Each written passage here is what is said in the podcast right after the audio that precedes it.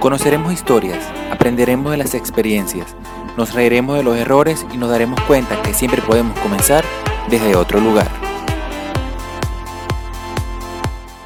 Bienvenidos queridos amigos nuevamente a este eh, podcast desde otro lugar. Seguimos conociendo historias de personas que bueno que le han tocado luchar contra la adversidad y que, y que dan un aliento para todas las personas que se sienten eh, un poco estancadas. Aquí tenemos voces de personas como nosotros que siguen apostando por sus sueños y siguen siguiendo adelante.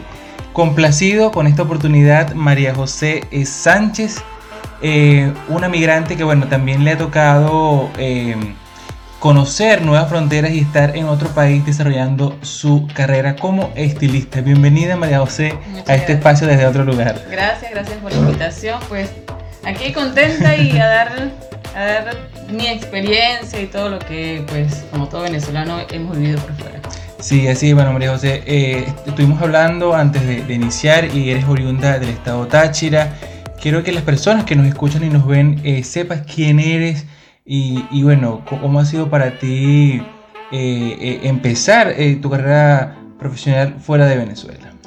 Pues como todos, yo creo que la mayoría cuando llegamos es complicado, no vamos a decir, bueno, es difícil en realidad, pero todos venimos con el mismo entusiasmo, con las mismas ganas, y pues gracias a Dios ya tengo más de tres años fuera y me ha ido súper bien, o sea, como de dos años para acá en realidad con el tema del estilismo, porque cuando llegué obviamente era buscando otro trabajo, como todos, para hacer los dos papeles, para poder adquirir sueldo y todo. Claro.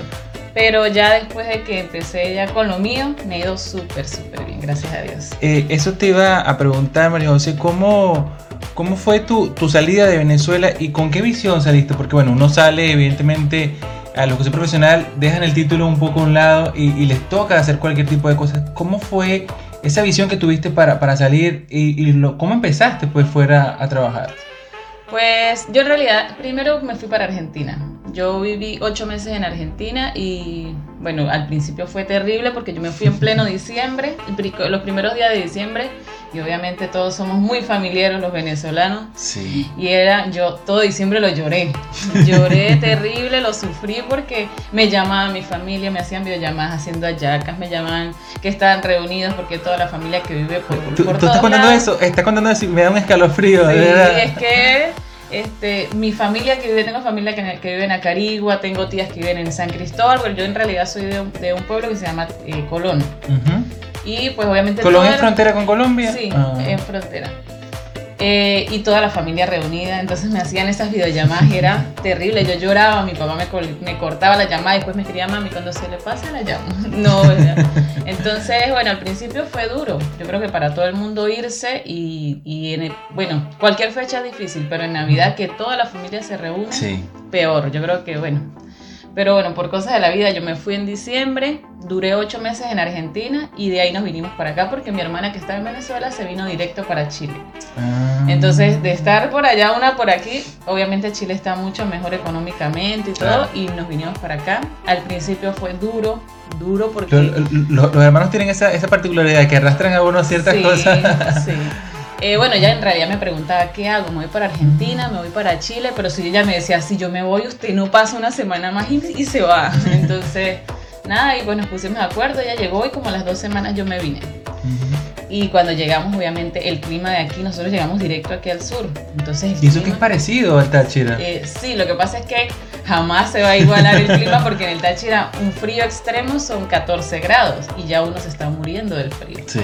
En cambio, este frío que era un grado, menos dos grados, sí. Y llegamos a Angol y en Angol llovía todos los días. Entonces, salir a trabajar, yo empecé trabajando en una panadería este, entonces, ay, no, era terrible porque tenía que madrugar, la llovedera, todas esas cosas uno piensa, Dios mío, ¿qué hice? ¿Qué hice? ¿Por qué me vine? Pero bueno, ya después poco a poco cada quien fue eh, como agarrando su, su, o sea, como encaminándose en realidad. De ahí, en realidad en Angol duramos dos semanas y nos vinimos para Los Ángeles. Y aquí, gracias a Dios, nos ha ido súper Sí, bueno, ya, ya está súper Sí. estable aquí, gracias a Dios. Sí. Eh, María José, ¿cuál fue la, la detonante que, que te dijo, bueno, ya Venezuela no me da las oportunidades, ya yo tengo que, que buscar nuevos horizontes para mi futuro, para mi familia? ¿Cuál fue ese, ese, ese, esa razón de peso? Porque, como tú men- mencionaste, la familia une mucho, entonces, eh, ¿qué fue, cuál fue esa razón que te dijo, bueno, ya me tengo que dejar de mi familia y tengo que irme eh, a, a luchar por mi sueño, por, por, mi- por mi objetivo, por mi vida? Pues en realidad yo creo que todo, todo en el factor de economía para toda Venezuela es igual, pero aparte de eso, la situación de, por ser frontera con Colombia, la inseguridad estaba terrible, este, bueno, entre tantas cosas, yo creo que la inseguridad y la parte de, de que hoy comprábamos algo y ya mañana nos costaba el triple, El triple, o yo sí. por lo menos allá tenía una, un- yo vendía maquillaje a crédito.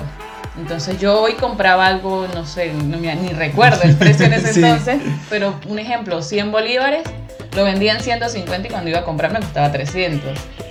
Entonces, eh, todas esas cosas, no, no había como un futuro para uno decir, eh, este año me compro un carro, este año, que, o sea, cosas como que uno dice, se siente uno frustrado y estancado de que por más que trabaje o por más que haga, siempre va a ser eh, como para comer, como para el día, entonces todo eso uno se siente tan ay, impotente, Sí. impotente, Mucha entonces impotencia. Claro, ahí yo creo que el, eh, el motivo de todos, de, de todos los que decidimos salir es el mismo. O sea, entre la inseguridad, entre el problema de la economía, todas esas cosas que uno siente que no echa para adelante, que uno está como que todo el tiempo en el mismo lugar, o peor, uno va hacia atrás todo el tiempo. Sí. Eso yo creo que es terrible. Fueron la- la- las razones. ¿Y, y cómo fue eh, despedirte de tu familia? Bueno, eh, vives en un estado que es frontera con Colombia. Las despedidas están a la orden del día todos los días por ese puente Simón Bolívar. Eh, ¿cómo, cómo fue ese, ese decir, bueno, eh, nos vemos, eh, me voy de viaje, pero nos vemos pronto quizás?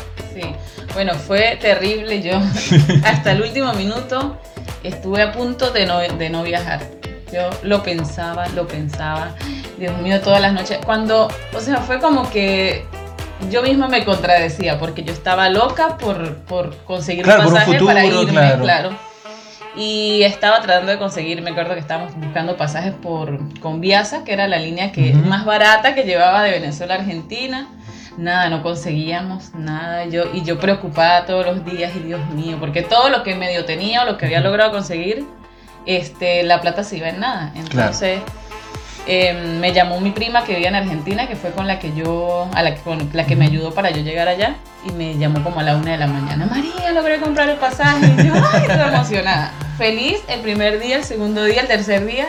Cuando ya llegó la fecha de viajar, terrible, Sí, terrible. O sea, maletas. como una semana antes, yo ya sentía un nudo en, el- en el- en la garganta que yo decía, Dios mío, me voy a. Y tenía una sobrina, tengo una sobrina que tenía en ese entonces cuatro años y ella es como si fuese mi hija. Entonces ella todo el tiempo era, me veía metiendo cosas a la maleta y ella armó un bolsito y metía las cosas. Y decía, esto porque yo me lo voy a llevar porque ellos me dicen tis, mis sobrinos me dicen tis, yo me lo voy a llevar porque yo me voy con mi tis. Y otra cosa porque el día que yo viajaba, eso fue, yo creo que de todos, bueno, los adultos entienden más y, Sí. y pues uno sabe por qué sale. Pero mi sobrina a mí me Claro. partió el alma y ella salió con un cartel así que me había hecho con la mamá y lloraba y me decía, por favor, llégame, no me dejes. Eso fue terrible. Yo Sí. creo que esas cosas de uno, uno pensar, no es mi hija, pero, pero uno se pierde los años de Los- crecimiento. exacto, yo creo que eso es lo más importante. Quizás no, no el crecimiento de ellos, quizás, pero, pero esos momentos que uno, que uno, Exacto. Que uno se pierde con su familia, con sus amigos. Sí. Entonces yo creo que eso es lo, lo- lo más difícil. Y estás con ellos ahorita, Sí, ¿sí? gracias a Dios todos se vinieron. ¿Y, y cómo fue el reencuentro? Ay, no, se fue. Bueno, yo en realidad fui para Venezuela en el 2018. Yo fui en septiembre, pero para esa fecha ya se había venido mi otra hermana. O sea, ya habíamos dos aquí, se vino mi otra hermana con la niña de ella. Y en Venezuela quedaba mi hermano con la esposa, y el, que es el papá de la niña, Ajá. de esta que de la más grande, y mi papá y mi mamá. Yo fui en septiembre y, duré un mes y medio allá en Venezuela. La primera semana yo estaba loca por venirme porque yo llegué y no había luz, no había agua. Recuerdo que me paré una madrugada y yo, porque había una bulla, un escándalo y yo, Dios mío, ¿qué está pasando? Y cuando y le toco la puerta del cuarto a mi hermano y me dice, no, yo le digo, ¿qué pasó? Que escucho un escándalo. Es que llegó el agua, eran como las 3 de la mañana. Y yo, y Natalie, la esposa, está afuera agarrando agua, ese es el escándalo, me decía. Bueno, y entre eso no había internet. No había ni señal para uno hacer una llamada normal, no, no por internet una llamada. Nada, bueno, la primera semana yo me quería venir. Yo decía, ¡Ah! estaba loca, en serio. Yo decía, no, yo, ya no aguanto sí, esto. Porque, ya no se acostumbra. Claro, que, uh, aquí se va la luz media hora y la gente se desespera. Sí, empiezan a llamar. Exacto, entonces bueno, nada, ya después este, mi mamá y mi papá ya no vivían juntos, de hace muchos años. Entonces mi mamá vive en San Cristóbal y mi papá vivía en Colón. Entonces yo estaba unos días en Colón con mi papá y otros días en San Cristóbal. Entonces entre eso, ir y venir, yo me entretuve. Ya cuando me, el día que, que me tenía que venir, igual fue mi sobrina a despedirme, ya tenía siete años. Y seis años, yo, seis, seis tenía. Y me decía, pero ¿por qué no me llevas? ¿Por qué todo el mundo se va de este país? Me decía, es que este país es tan malo, es tan feo, me decía. Este Dios país, mío. ¿por qué todos se van, todos se llevan a los niños y a mí nadie me lleva? Me decía, fue, uy, mire, se fue, yo le, yo le decía a mi mamá, yo no me quiero ir, me decía, quédese, mi mamá me decía, quédese. Estando en Venezuela, esos días, eh, un primo que vivía en Santiago, bueno, hubo un accidente y en ese accidente lo mataron a él. Entonces, o sea, era, como que se robaron un carro y, ese carro estaba huyendo y, y, le llegó al carro donde él iba y lo mataron y mi mamá. Entonces la mamá de ese primo le decía, mi mamá no deje regresar a María José para Chile, no la deje, dígale que se quede, porque la mamá estaba ya desesperada que le había matado a su hijo aquí. Entonces, todas esas cosas, mi mamá, no quédese, si no se quiere ir, quédese. Yo decía, no, yo que me quedo, o sea, yo pensaba, me quedo sí porque el amor de la familia y todo, pero yo qué me quedo haciendo aquí. Sin luz, sin, agua, sin... sin nada, sin nada, porque yo decir, yo puedo ejercer si la peluquería y la venta de comida jamás en la vida se va a acabar. En Venezuela, la, la, la, comida la, la, peluquería jamás. Claro, entonces yo decía, bueno, yo puedo hacer eso, ¿entiendes? Y, y, como es frontera con Colombia, pues eso ayuda también. Claro. Pero sin luz, sin agua, ¿cómo trabajo? Si todo lo de la peluquería es luz, agua. Claro. Entonces, nada, yo no, y obviamente ya estaba en el aeropuerto ya para subirme al avión y me voy. Bueno, llegamos a, llegué aquí y cuando está, bueno, esos días antes, cuando estaba en Venezuela, mi papá me decía que él se quería venir.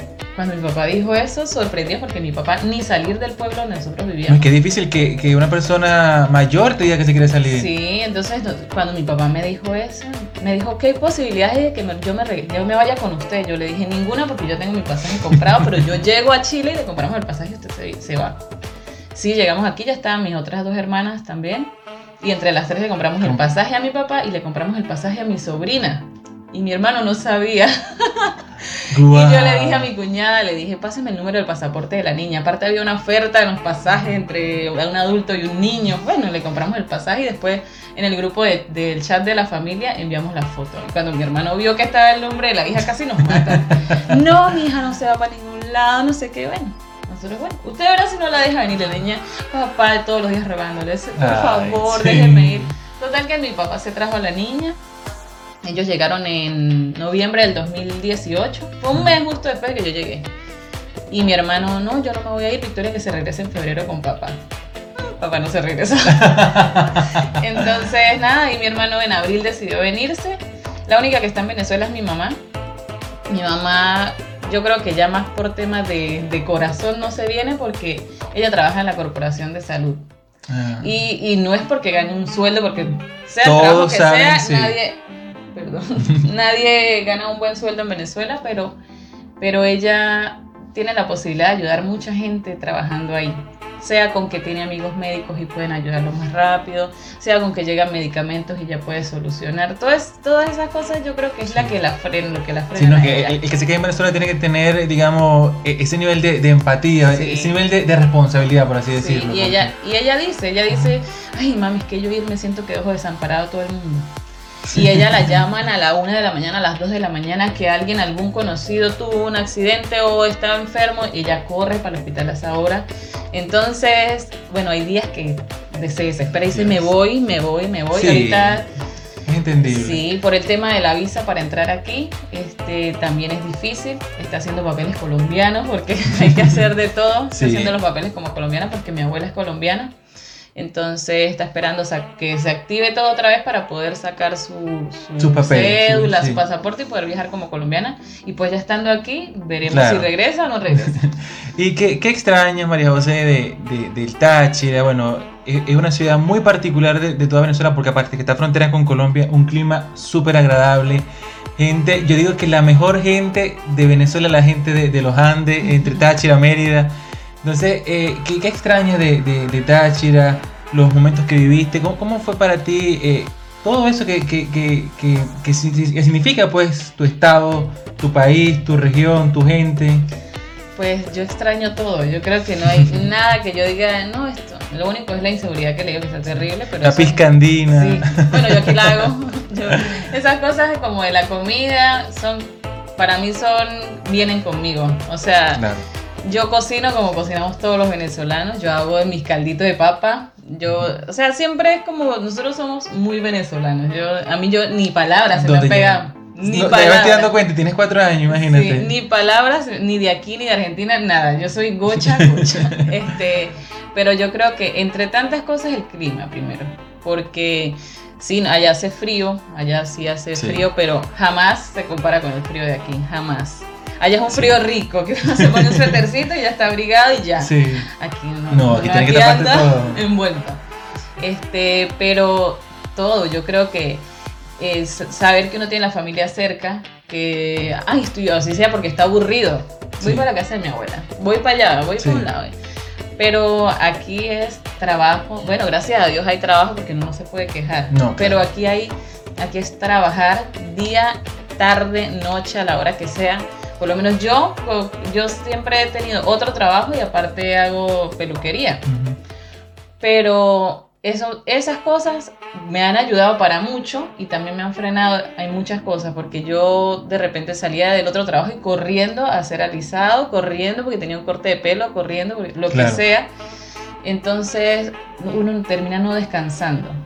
Entonces, todas esas cosas yo creo que uno a veces cansa, sí, cansa. Yo hay días que digo no voy a recibir a nadie y es mentira, parece que me escucharan. Yo digo, parece que me escucharan. Cuando digo hoy no voy a recibir es cuando más me llaman. Entonces, pero bueno, o sea, son cosas que, que uno sabía las que venía, uno sabía que tenía que venir a esto y mientras más trabajo vaya aquí, mejor porque uno está en un país que no es el de uno, que gracias a Dios nos abrió que tenemos responsabilidades. Sí, o sea, en Venezuela nosotros teníamos nuestra casa propia, tenemos porque todavía está allá, este, y, y, la responsabilidad del pago de un alquiler, nada, nunca, nunca jamás yo la viví.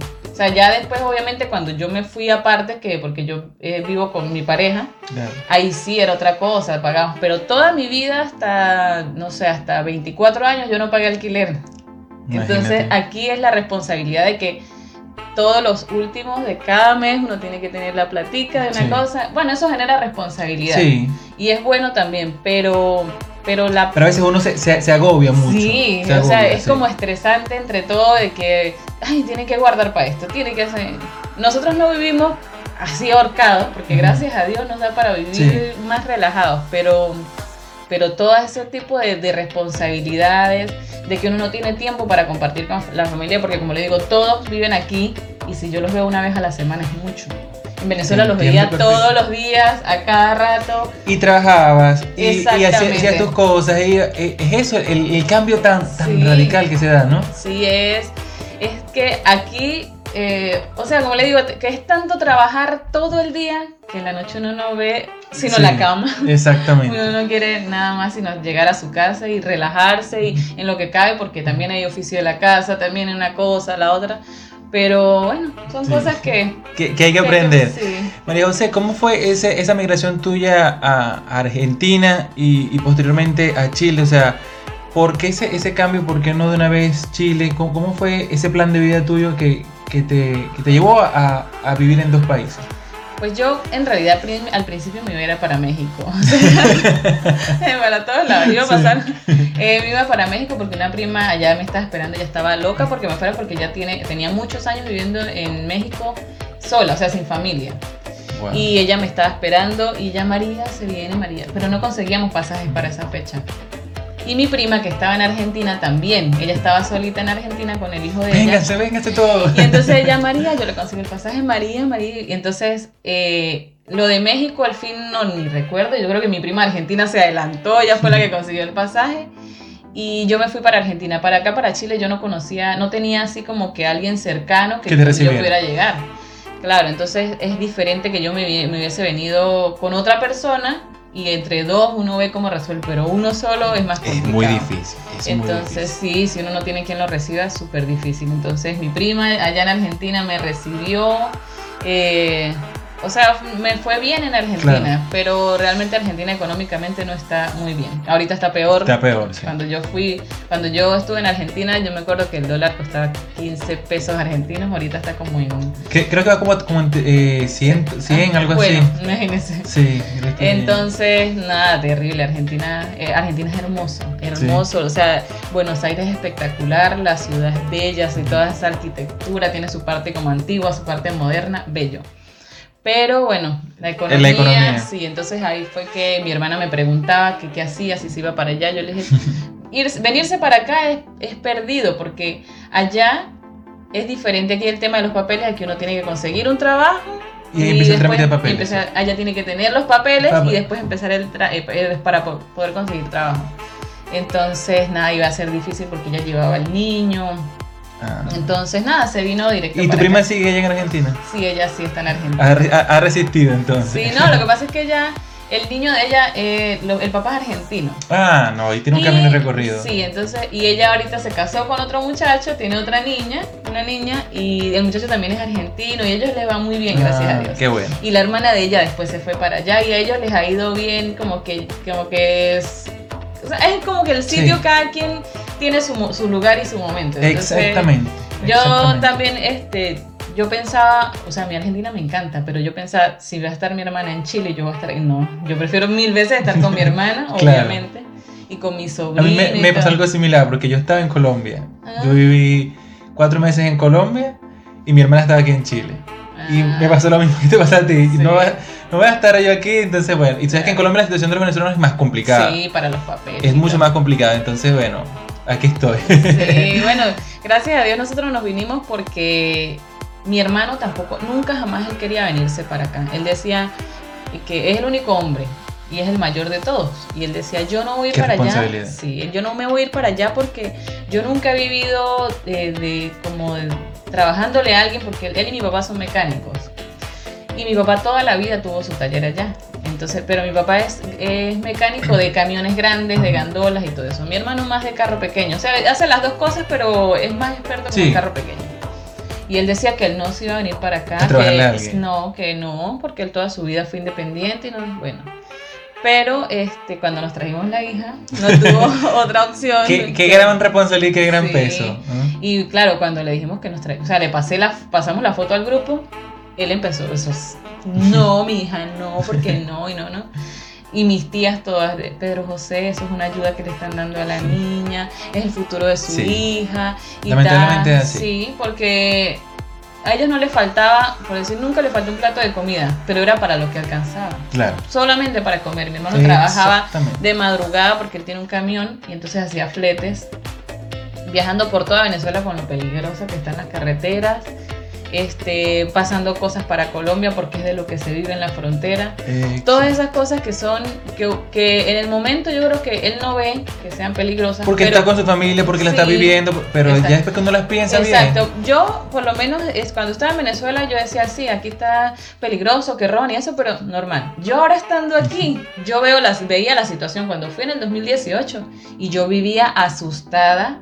Yo salí con los vidrios arriba y, y no miraba y no respiraba y mi, mi, cuñada, que era con la que siempre anda, me decía, ya, pero por favor, yo no, no puedo. O sea, ya uno sale de allá y ya esa no es la zona de confort de uno. Ya uno sabe que hay peligro, ya uno sabe sale que. muy predispuesto. Sí, entonces nosotros estábamos locos porque mi hermano se viniera. Porque, o sea, nosotros no debemos decir que que él hacía cosas malas, pero por robarlo le pueden haber dado tiros, 10 tiros, no sé. Hasta por no tener, porque en Venezuela matan gente por no tener cosas que, que, robarle. Él decía, no, si me vienen a robar, pues yo me dejo, porque pero uno no sabe, uno no sabe la reacción y saber que, es, que, que lo único que tiene que es el esfuerzo de todo su trabajo, de toda su vida prácticamente, que es un camión que tiene, se lo fueran a robar, entonces yo creo que él lo decía, pero uno no sabe cómo iba a actuar en el momento. Entonces nosotros estábamos locos porque mi hermano se viniera. Yo creo que era la presión más grande. Porque y con la niña aquí más todavía. Entonces, nada, se decidió venirse y él dijo que se regresaba ese mismo diciembre, que fue diciembre del año pasado. Y no, yo, yo reúno lo que gasté en los pasajes y yo me regreso, yo solamente voy a buscar a Victoria. Nada, por favor, aquí está. Y los amigos lo llaman, pero ¿por qué no se vienen? No, yo qué me voy a hacer allá.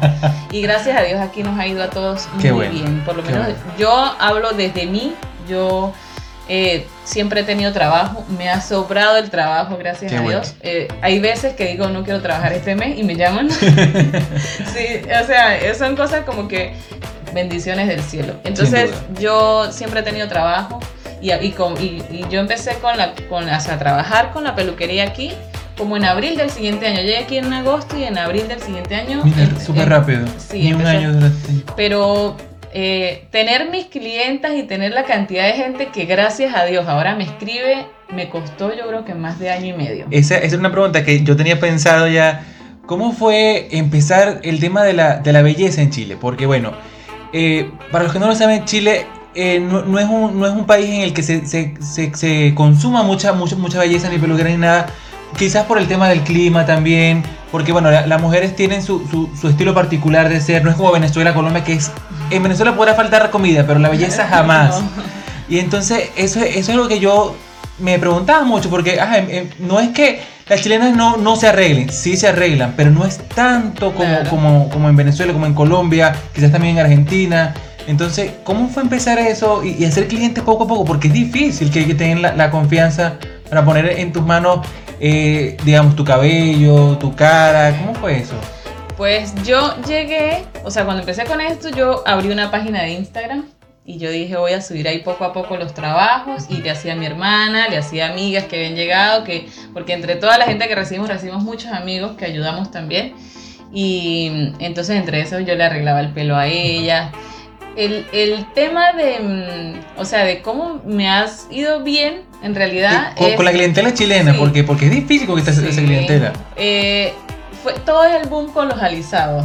Eh, yo creo que al principio no era tanto porque no había tanta venezolana ni tanta extranjera, colombiana, nada aquí. Y las venezolanas yo siempre digo que nacen con el chip del Venezuela. Entonces, obviamente, yo no soy de arreglarme mucho, yo no soy de maquillarme mucho. Yo me hago maquillajes y todo eso es para yo publicar en mi página, para que la gente vea el servicio que ofrezco y todo. Pero yo no soy de maquillarme mucho, nada. Entonces, este, al principio obviamente, yo no sé si todo el mundo, pero yo veo una, una venezolana y yo sé que es venezolana. Así no hable, así, así vaya caminando por allá. La, la, forma de caminar, la forma de vestirse, la forma del cuerpo, eh, cómo cargan el cabello siempre, este, todo eso yo creo que lo veían las chilenas, o no sé, como si es que veían, esta está más arreglada. Entonces, este, yo empecé atendiendo, casi todas, yo creo que el 90% de mis clientes son chilenas. Imagínate. Sí, empecé atendiendo. Yo trabajaba en otro lugar y le ofrecí a una muchacha que, hacía, que yo hacía alisado. Le dije, mire, el alisado está, no sé qué. Bueno, vamos a probar. Sí, porque, porque era eso, o sea, no lo conocían porque no se ofrecían eh, acá en Chile y quizás porque no era prioridad para ella. Sí, pues. exacto. Entonces, eh, la muchacha, eh, recuerdo que trabajaba en un banco, esa fue mi primera clienta que yo no conocía. Y entonces yo le dije a ella, yo hago alisado, mire, el alisado es así, no sé qué, te le expliqué. Ella quedó maravillada solo con la explicación. Bueno, sí, entonces yo empecé haciendo domicilios y yo iba a la casa de cada quien y le hacía su, alisado.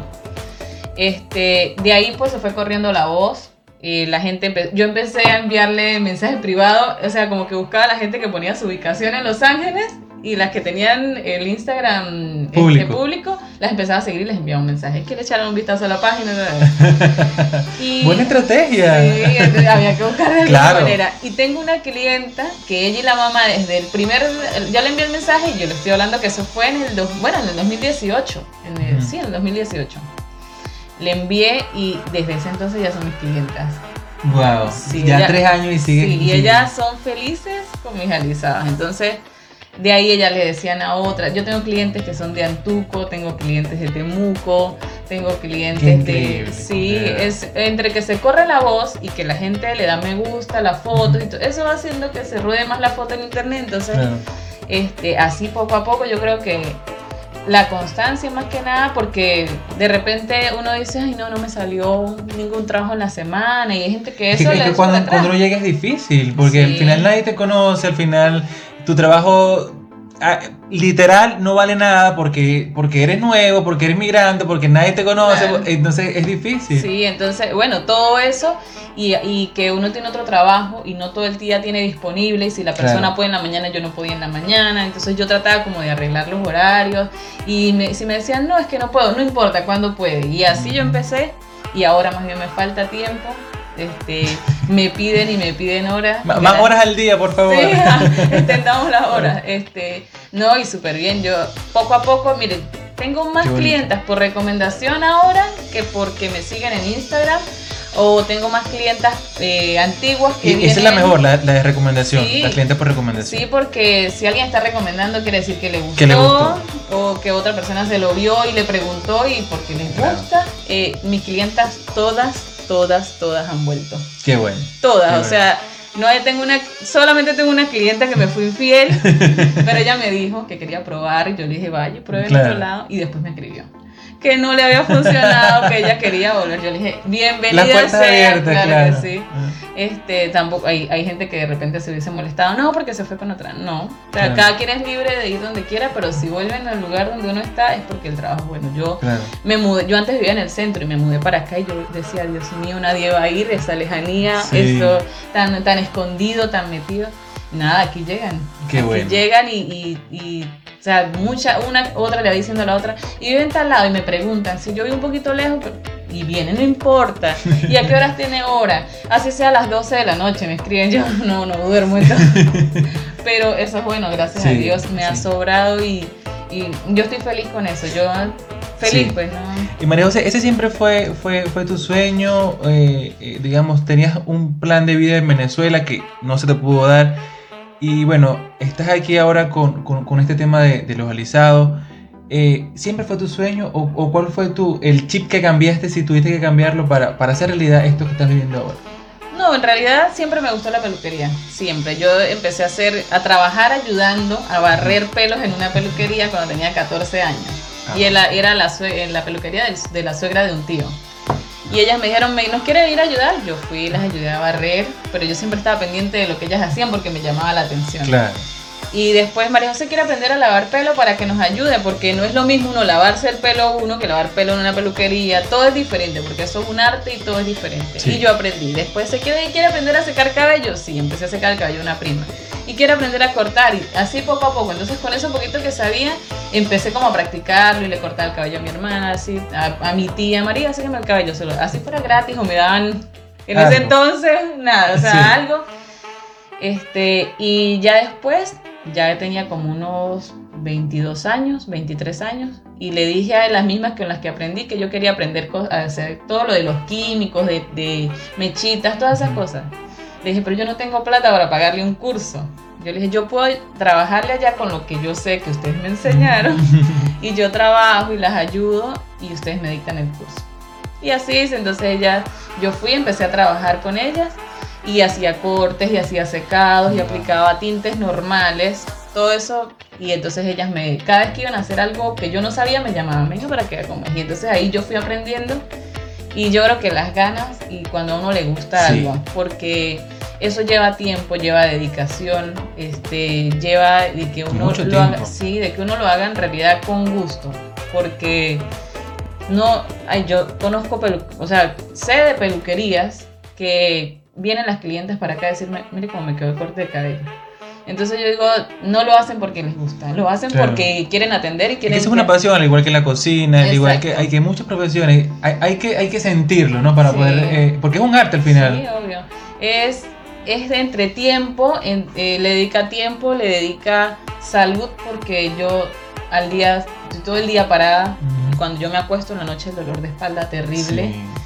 Este, todas esas cosas, de el seca, estar agarrando todo el tiempo secador, plancha, no sé qué, mojándose las manos, todas esas cosas. Ese cambio de temperatura también es muy brusco. Sí, entonces uno le invierte muchas cosas, le invierte que uno tuvo que aprender, porque yo no lo aprendí del año pasado para acá. Este, eh, la salud, como le digo, que uno tiene que estar exponiéndose a los olores, a lo, al frío, al caliente, todo eso, eh, todo es inversión y al final, si uno lo hace porque le gusta porque nadie va a hacer e, e, eso con pasión si de verdad. Si no le gusta, pues si es como un trabajo que, va por cumplir un horario, no. Yo lo hago y yo le dedico el tiempo. Mis clientes saben que vienen para acá y si es para una alisado, le digo mínimo, mínimo, mínimo dos horas van a estar aquí. mínimo. Hay unas que duran tres horas. Claro, se depende Pero, también. claro, entonces yo les digo, yo me doy el tiempo, así que ustedes dense el tiempo, van a salir felices, pero sin apuro, Claro. porque yo le dedico, le pongo la dedicación y le pongo el empeño para que salgan felices y vuelvan. que Es lo importante. Claro. Bueno, María José, ya, ya hemos visto parte de lo, de, de lo que ha sido tu vida.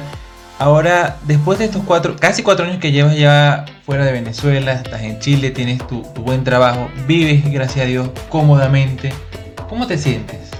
Yo me siento feliz. En realidad yo hay, hay momentos que uno dice quisiera estar en Venezuela porque sí hay momentos, o sea, es como uno está aquí, sí estamos muy cómodos y todo, pero uno sabe que esta no es su casa. Entonces, Que no es su tierra, que no es su claro, olor, que no es su clima. Exacto, entonces, más en invierno, hay días que digo me quiero ir, Eh, pero la comodidad que nosotros hemos tenido aquí, yo creo que en Venezuela hubiesen pasado años y no la hubiésemos tenido. Y la tranquilidad eh, en todo, económicamente. Yo creo que eso es lo más importante, la, la- la tranquilidad. Sí, por todo, por la seguridad de que está mi familia aquí, sabemos que todos estamos bien. Mi mamá que está en Venezuela, pues entre todos la ayudamos y le mandamos y ella pues está bien también, no vamos a decir que está mal porque en realidad no. Claro. Y podemos ayudar a la familia, o sea, todas esas cosas uno siente que lo hizo bien. Que venirse pues de repente fue duro, fue difícil, pero sabemos que fue por una buena causa y estando aquí estamos bien nosotros y están bien los que podemos ayudar en Venezuela. Eh, nada, nosotros eh, sí ha tocado difícil, como a todos, porque nadie llega aquí a menos que lo tra- traigan de príncipe, pero Sí. nosotros ese no es el caso. Nosotros ya- cuando llegamos dormíamos en colchones así en el piso con el frío porque llegamos en pleno invierno y fue Wow. difícil, difícil porque dormíamos mi sobrino, mi hermana, el esposo de mi hermana, mi esposo y yo en un o sea, en dos colchones, pero todos pegados para darnos calor. Entonces, esas cosas uno viendo ahora como estamos, uno las valora mucho, porque yo creo que si uno no hubiese pasado por eso, no valoraría tanto lo que ahora ha conseguido. Entonces, Claro. ahora bien, nosotros estamos bien, eh, como le digo, hay momentos que uno dice, eh, me quiero ir, pero nada, como uno Sí. piensa con cabeza fría, la cosa es diferente. Yo Claro. no me puedo ir para Venezuela ahorita con esa situación, con, con todo lo del problema de la luz, el agua, la, la Y inseguridad. ahora está mucho peor.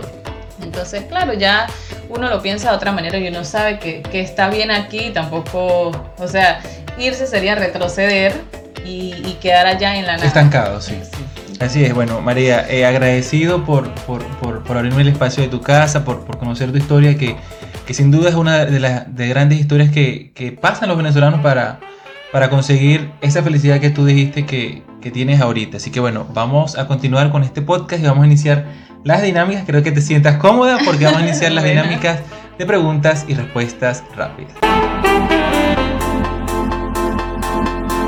Bueno, María José, eh, vamos a iniciar ahora las dinámicas de este podcast desde otro lugar. Eh, yo te voy a hacer 10 preguntas rápidas y tú me vas a responder lo primero que se te cruce por la mente. Así que, sin titubeo, solo suelta lo que, lo que piensas. ¿Qué comprarías con un millón de dólares? Yo creo que le compraría pasa- pasajes a toda mi familia para irnos todos al mismo lugar. ¿Cambiarías algo de tu físico? Eh, tra- estoy trabajando para eso, pero de cambiar, cambiar, yo creo que no. Trabajarlo y ya. ¿Pasatiempo favorito? Dormir. Dormir. ¿Quién es tu ejemplo a seguir? Mi papá. ¿Te enojas fácilmente? No, ¿Olor favorito? el de mis sobrinos. ¿En qué época te hubiese gustado vivir? Eh, antes de Chávez. ¿Qué querías ser de adulto cuando eras niño? Eh, siempre quise ser peluquera. Siempre. Qué bueno.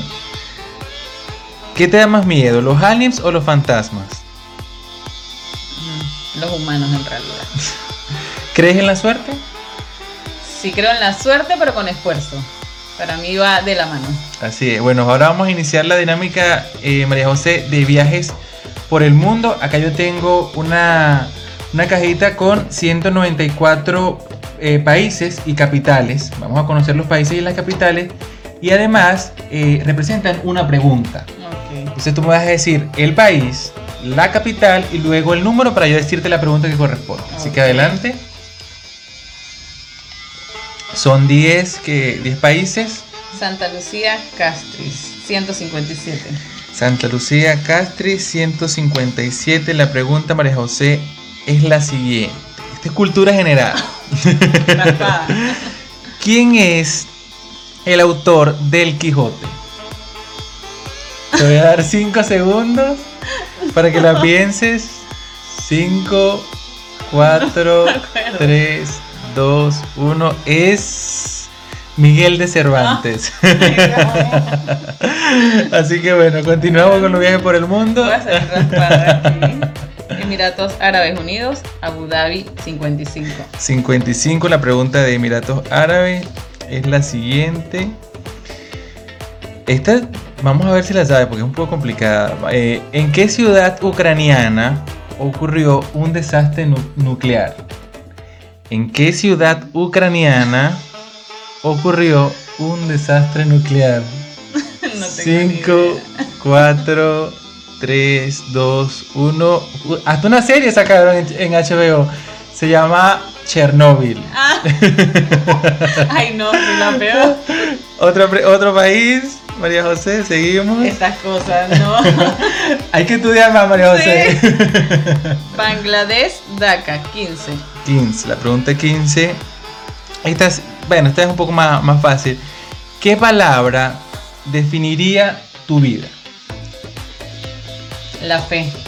La fe. Yo todo el tiempo, en la mañana, en la tarde, en la noche, estoy pidiéndole a Dios y dándole gracias a Dios. Y, y la fe mueve montañas. Sin duda, así es. Siguiente país, vamos por el cuarto país de viajes por el mundo. Mm, Vamos a ver cuál es el siguiente país. Oman, ajá.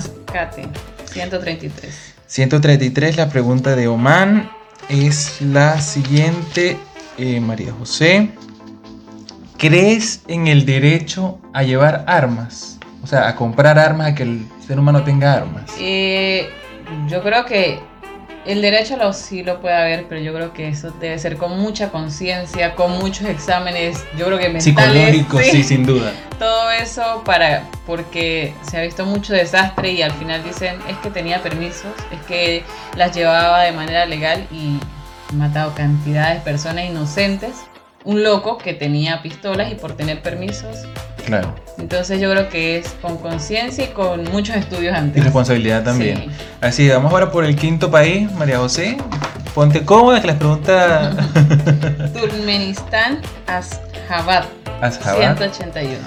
181, Turkmenistán. Eh, la pregunta es la siguiente. ¿Cuál es? Esta sí la tienes que saber. ¿Cuál es la moneda oficial de Estados Unidos? El dólar, Ah. el que todos queremos. El, el- el- el imposible conquistar en Venezuela. Siguiente pregunta, siguiente país de viajes por el mundo, María José. Zimbabue, Harare, 194. 194, Zimbabue es 194. El último país, qué casualidad. ¿Qué deporte practica profesionalmente Roger Federer? El tenis. Ah, esa sí te la Sí, sabes. Siguiente país, creo que es el séptimo país. Sí, así el séptimo país. Así Sí. Eh, Mónaco, Mónaco, 121. 121, Mónaco. Es. Si fueras jefe de una multinacional, ¿serías un jefe estricto y exigente o más bien uno relajado y amigable? Estricto y exigente. Yo creo que cuando uno más le exigen, uno mejor es. Obviamente no abusador, porque hay jefes que pasan de estricto abusador. sí. Pero si uno pasa como ser muy amigo de, de los empleados, Ya se pasan de confianza. Sí, ya, se, ya pasa a ser otra cosa, no un negocio serio y formal. Está bien ser un buen jefe, eh, que te tengan confianza sus empleados, sí, pero, pero así amigable, como que, ay, mi pana, mi... No, Sí. Ay, no. Vamos ahora por el octavo país, María José. Ya vamos terminando esta ronda de viajes por el mundo. El octavo país, Ciudad del Vaticano, 41. la ciudad del Vaticano, la pregunta 41. Mira, qué casualidad esta pregunta. La- las cosas de- que, que nos da la vida, ¿no? ¿Hablarías con Hugo Chávez si pudieras? Sí hablaría, obviamente, pero no sé qué tanto le diría. si sacara todo lo que llevamos por dentro, yo creo que nos iría mal, pero, pero entre o sea, como para ver en realidad qué había en su... Si, si se pudiera ¿Cuáles eran sus intenciones? Sí, cuáles eran sus, sus reales intenciones y si de verdad él hubiese querido que Venezuela esté así. O si sus intenciones eran otras y la cosa se fue por otro camino. Uno no sabe en realidad, porque la mente de otra persona es demasiado extensa y uno no tiene ni idea. Podríamos pasar horas hablando de, este tema aquí. sí, pero creo que se nos hace aquí eterno. Eterno, pero bueno, yo creo que todos los modelos tienen sus errores, quizás, quizás esta no era la, propuesta de él, pero sin embargo el camino sí, para mí sí era esto. Personalmente pienso eso. Sí, no, obviamente. Yo creo que ellos, en su mente, yo no sé si era rencor lo que llevaban por dentro, no sé. Yo no digo yo, siento lo mismo que sienten todos por Chávez, pero de repente preguntarle o qué lo llevó a esto, a, tomar, a querer hacer este tipo de, de, modelo. ajá, o, ver si era en realidad que él tenía otro pensado antes y, después lo cambió, no sé, como más que pelearlo porque peleas y groserías le ha dicho a todo el mundo. Sí. Pero preguntarle. preguntarle a qué lo llevó a esto, a llevar a Venezuela a este, a este momento tan, tan terrible. Sí, así es la novena pregunta, eh, María José. Qué casualidad esa pregunta, de verdad, qué, coincidencia. Malta, la, la Valeta, 114 a la isla de Malta, es la 114. Y esta, mira, otra pregunta que casualidad. ¿Con qué persona no te atreverías a debatir de política? Con Maduro, que es un bruto, que todos lo sabemos. Yo creo que no tiene nada que aportar, no tiene nada. Ni él ni, ni la gente que, que no está directamente ligada a él, pero lo sigue. Porque esa gente es la, creo que es la que peor vive y la que más lo aplaude. Entonces creo que con esa gente no hay, no, no habría un tema en realidad para discutir.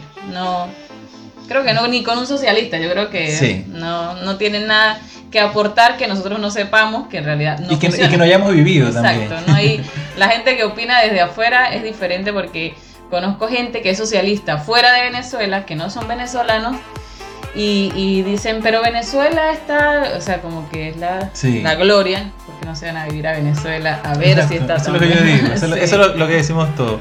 Vamos ya por el décimo país de viajes por el mundo. Con esto terminamos esta dinámica, María José. Vietnam, Hanoi, 190. 190, la última pregunta es la 190 y es la siguiente. Vamos a ver si, si esta te la sabes. Cultura general, ¿cuánto vale el número pi? 14,6 creo. No, la respuesta es 3.14. Ah, Pero bueno, María José, no importa. Estamos, para aprender. Muchos años sin estudiar. bueno, María José, nuevamente complacido por, por, darme un, espacio de tu, de tu complicada agenda, porque sé que, que tienes mucho trabajo. Agradecido por, por, por esta oportunidad. Creo que bueno, y ya para despedir a todas las personas que nos escuchan y que nos ven a través de las diferentes plataformas digitales, puedan, puedan conocer más tu historia y quiero que les des un consejo a todas las personas que, que, bueno, que les ha tocado difícil, que les ha tocado migrar, que, que por diferentes situaciones de la vida eh, pasan por adversidades como tú, como yo, como muchas personas que, que, forman parte de este podcast, tu mensaje a todas esas personas. Pues como dije antes, no, todo es fe y trabajo, constancia, eh, hay días que de verdad uno siente que no puede, pero sí puede. Eh, la parte más difícil ya, ya fue, que era salir del país. Eh, después vienen, yo creo que son obstáculos, pero lo más difícil es irse de su casa, dejar a su familia, que es, como le dije, todos los venezolanos somos muy familiares, entonces yo creo que esa es la parte difícil. Ya de ahí en adelante, eh, aguantar, aguantar tampoco maltratos, pero aguantar, digo, en el sentido de que por más que veamos como que no podemos, sí podemos, eh, siempre pedirle a Dios, ir adelante y sin llevarse a nadie por el camino. Y nada, eso, eh, trabajar fuerte porque nada, nada viene gratis. Todo es con constancia, trabajo y y con mucha fe, que Dios siempre nos va a acompañar. Así es, bueno, eh, agradecido nuevamente eh, María José, complacido por conocer tu historia, porque bueno, sé que todos tenemos una, una, una, historia diferente, uno les pasa más difíciles, otro un poco más, más fácil, pero bueno, de verdad, eh, complacido por, por conocer tu historia. Suscríbanse, sean parte también de, todas estas historias que estamos conociendo en Desde Otro Lugar, arroba Desde Otro Lugar Podcast en todas las plataformas digitales, Spotify, Anchor, Google Podcast, YouTube y también en Instagram. Agradecido nuevamente María José y bueno, ya será hasta una próxima edición de Desde Otro Lugar Podcast.